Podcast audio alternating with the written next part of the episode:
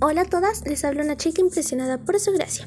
Y este es nuestro podcast del Ministerio Impresionadas por su gracia. Y estás escuchando Reto de Lectura 365, una chica impresionada por la palabra. El día de hoy, junio 29, corresponde leer Salmos 120 y 134.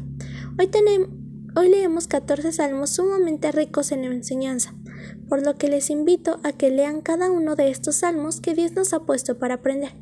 En el Salmo 120 relata la angustia del salmista que ha vivido durante mucho tiempo en Meseques y Cedar, entre quienes tienen lenguas engañosas y aborrecen la paz.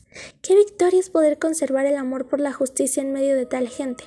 De la misma manera, algunas veces el Señor nos hace habitar entre los inconversos, pero igualmente Dios libra nuestra alma de los labios mentirosos. En el Salmo 121, una vez más, vemos que el Señor es quien guarda Israel.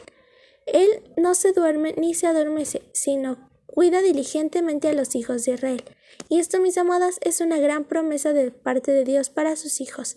Jehová es nuestro guardador. Más adelante en el Salmo 123 vemos la cercanía de nuestro andar con Cristo. Se demuestra en nuestros ojos fijos en Él, esperando a que nos dé aún más la mínima instrucción. He aquí como los ojos de sus siervos miran la mano de sus señores, y como los ojos de la sierva la mano de su señora, así nuestros ojos miran a Jehová nuestro Dios, hasta que tenga misericordia de nosotros. Mientras avancemos en la lectura de hoy, leemos cómo Israel te testifica que ha sobrevivido gracias a la ayuda del Señor en el Salmo 124. Nosotros también sobrevivimos solamente gracias a su ayuda. Nuestro socorro está en el nombre de Jehová, que hizo el cielo y la tierra. Cuando Jehová hizo llevar la cautividad de Israel en el Salmo 126, sus bocas se llenaron de risa y sus lenguas de alabanza y cantos. Los pesares de la cautividad se desvanecieron como un sueño distante. Este salmo sin duda nos debe inspirar a alabar a nuestro Dios Altísimo, aun en medio de las circunstancias, antes, durante y después.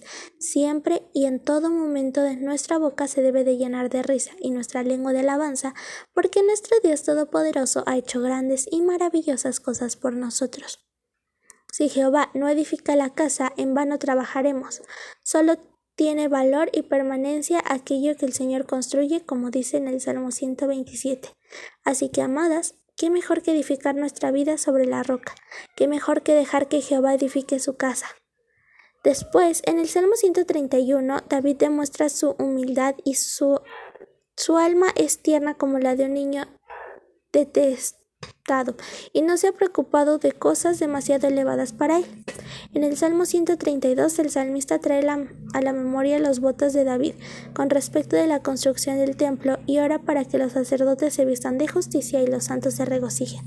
Y así, acercándonos al final de la lectura de hoy, para el Salmo 133, vemos un claro ejemplo de la unidad de los hermanos una enseñanza que sin duda debemos aplicar en nuestra vida diaria.